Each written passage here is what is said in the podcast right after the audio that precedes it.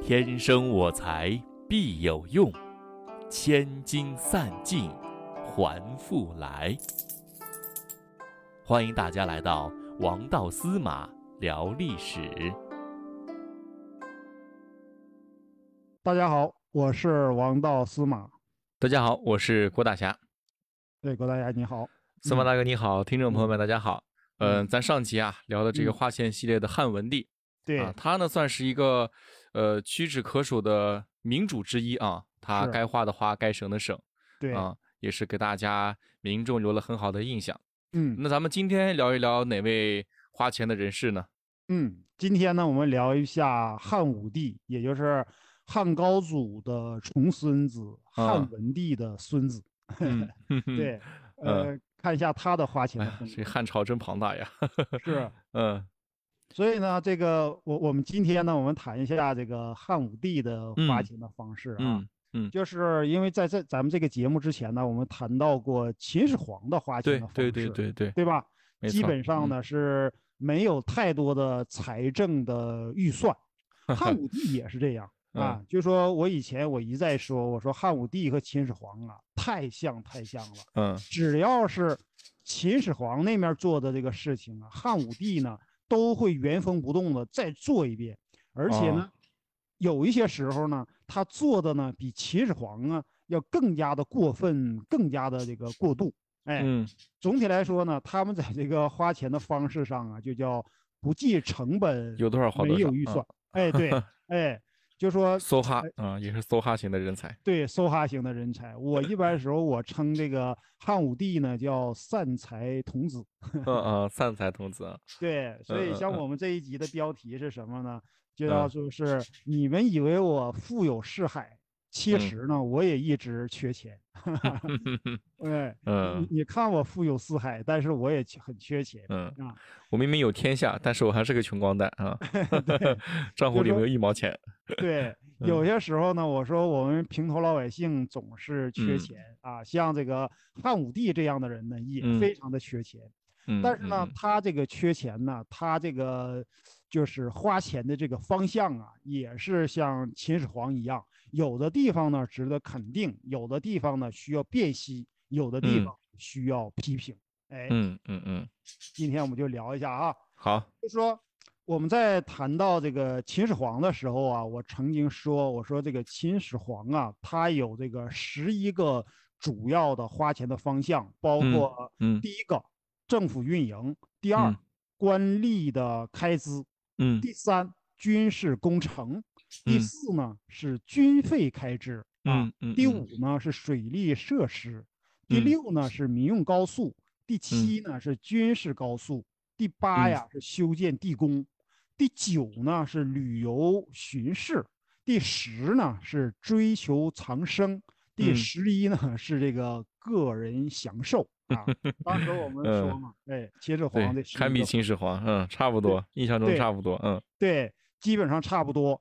你比方说像这个军事工程啊，在这个呃秦始皇时代呢，主要是修这个万里长城。对，修长城。嗯，对。汉武帝时候呢，他主要是修建这个叫朔方城啊。朔方城是做什么的？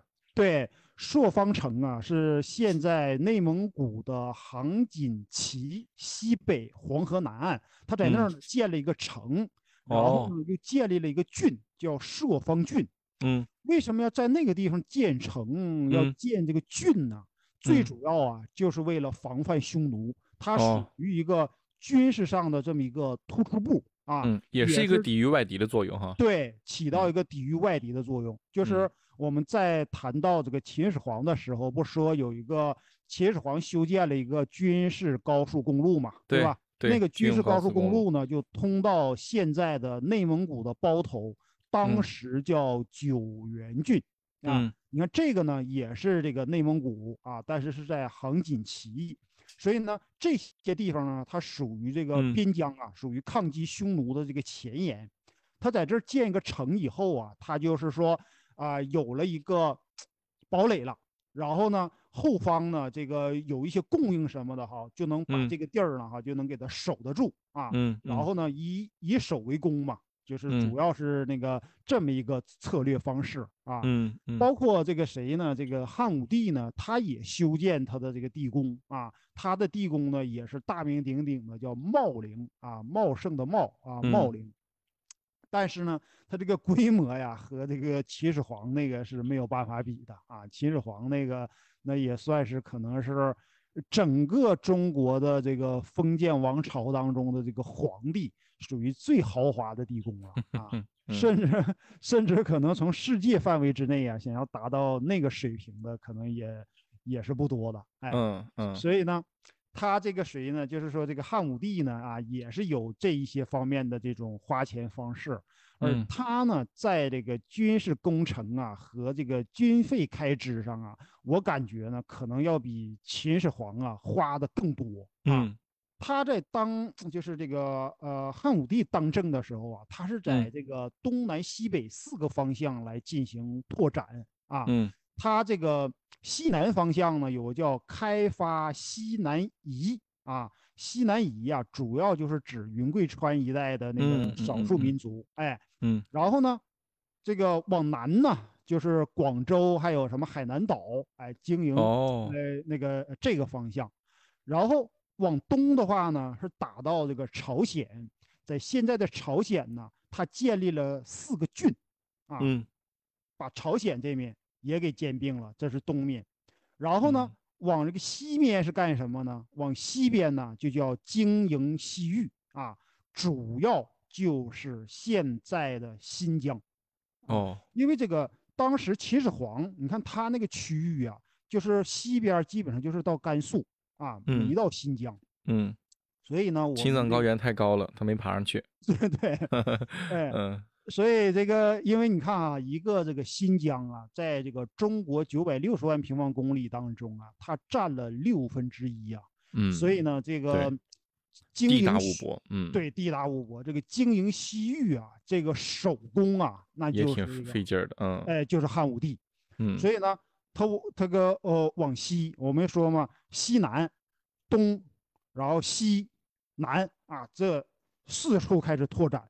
最就是说，就是说，他当时打的最狠的呢，还是北边的啊，北边的这个匈奴。匈奴啊，对，所以在内蒙古那边就又是长城了，又是修郡了，对吧？对，又是建立这个寿丰城啊。嗯，他当时呢和这个匈奴啊，就用得了两个字，叫死磕。嗯，只能活一个啊。对，因为这个谁呢？这个匈奴啊，本来应该成为汉朝人民的老朋友，但是呢，他没啥事儿呢，他就抢啊，你知道吧？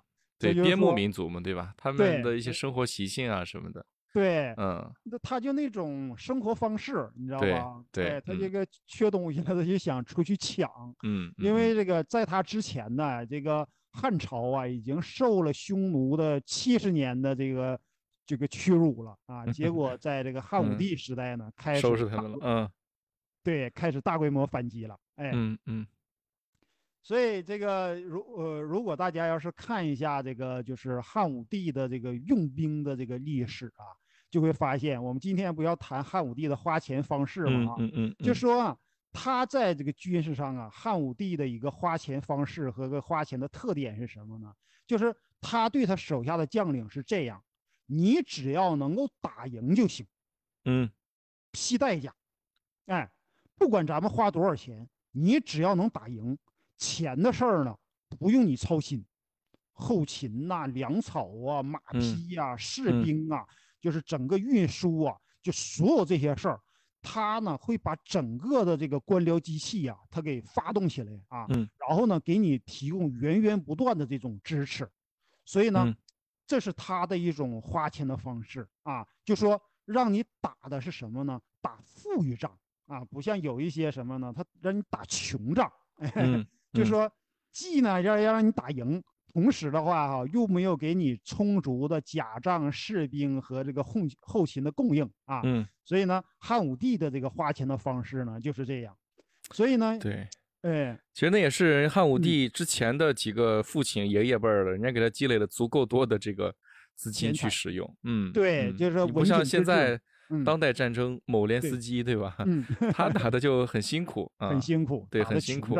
呃，也也替他们的人民感到担心啊。是是是，嗯，所以那个上一次我们在谈这个汉文帝的时候，不就说嘛，我说汉文帝呀，他自己非常省钱，但是呢，他 藏富于国，藏富于民啊，他整体来说对老百姓还是比较宽松的。对，哎对，然后呢，我我可以我要求自己，但是呢，我尽量呢。我要让国家富裕起来，哎，我让这个老百姓，呃，老百姓富裕起来，嗯，哎，所以呢，嗯，所以这个就像这个卫青霍去病啊，我曾经就说过，我说卫青霍去病啊是这个汉武帝呢制造的。为什么叫汉武帝制造的？就是因为有汉武帝这样一个人呢，给他们当这个后勤部的这个部长。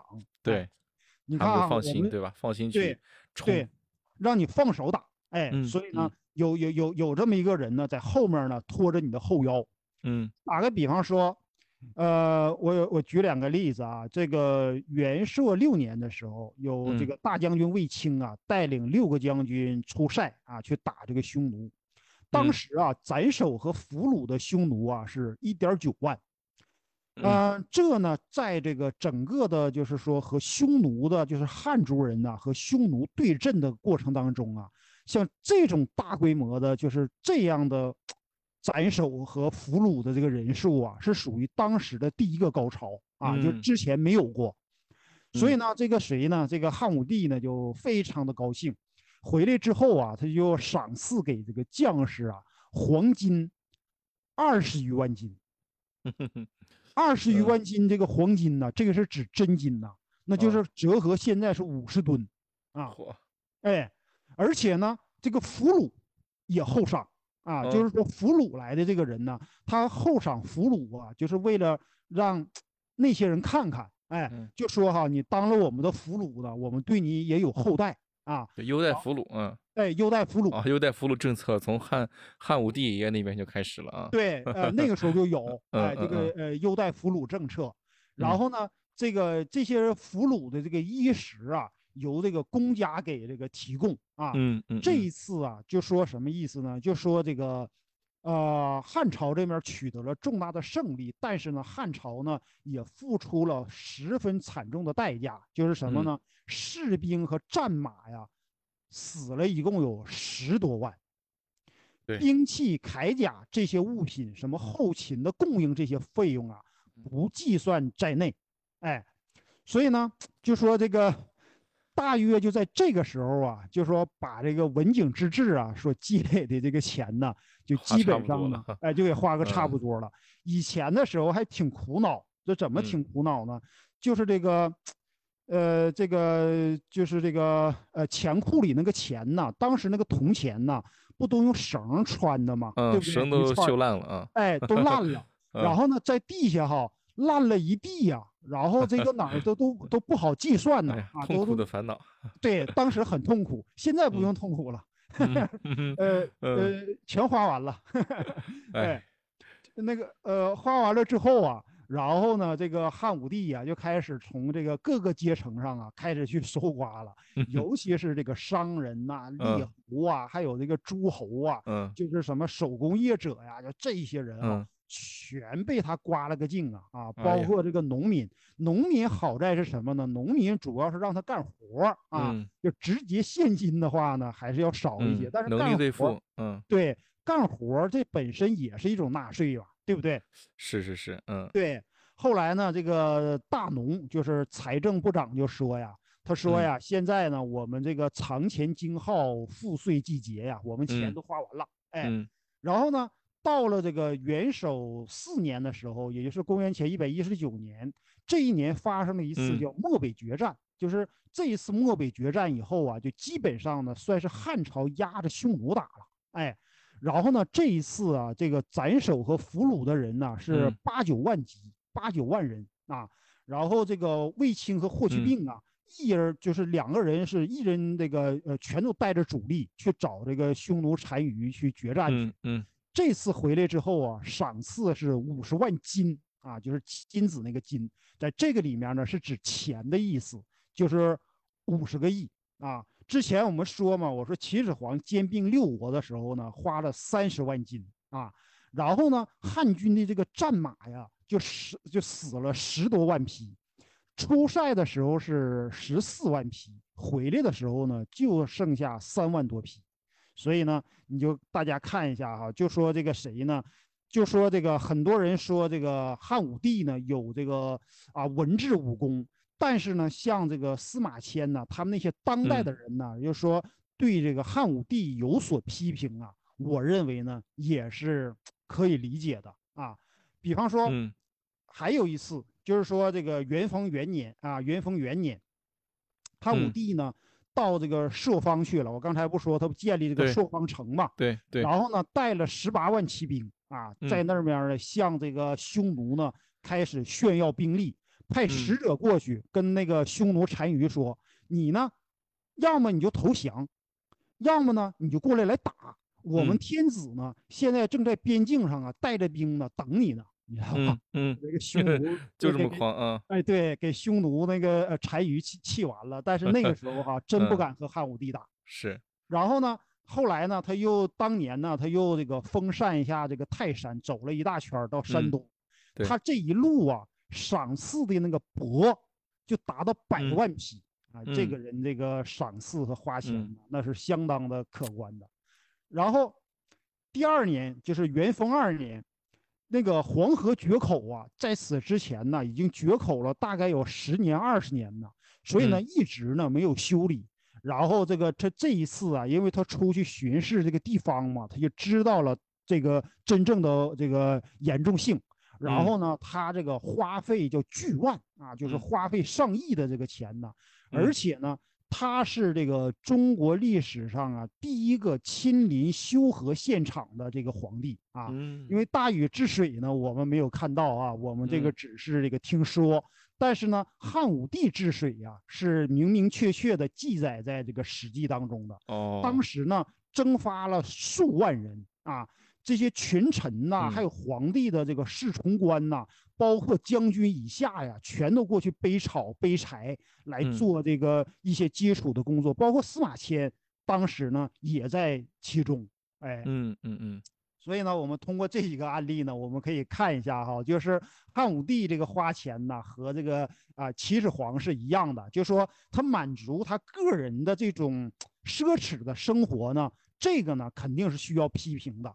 然后呢，他修建的很多这些军事要塞呀，还有很多军费的这个开销啊，有的呢是过度了啊，需要进行这个辨析。你比方说，他修基就是修理黄河，然后呢，虽然呢花了很多的钱，但这个呢可能就需要我们来进行肯定了。所以呢，对于像这样的人呢，我们不能给他一棒子打死，我们也不能呢盲目的呢来崇拜。啊，这个呢就是这个汉武帝的花钱的方式。嗯，那我们让我们一起远离战争，热爱和平。对，啊，好，本期的节目就到这里结束了，我们下期再见吧。下期再见，拜拜。嗯。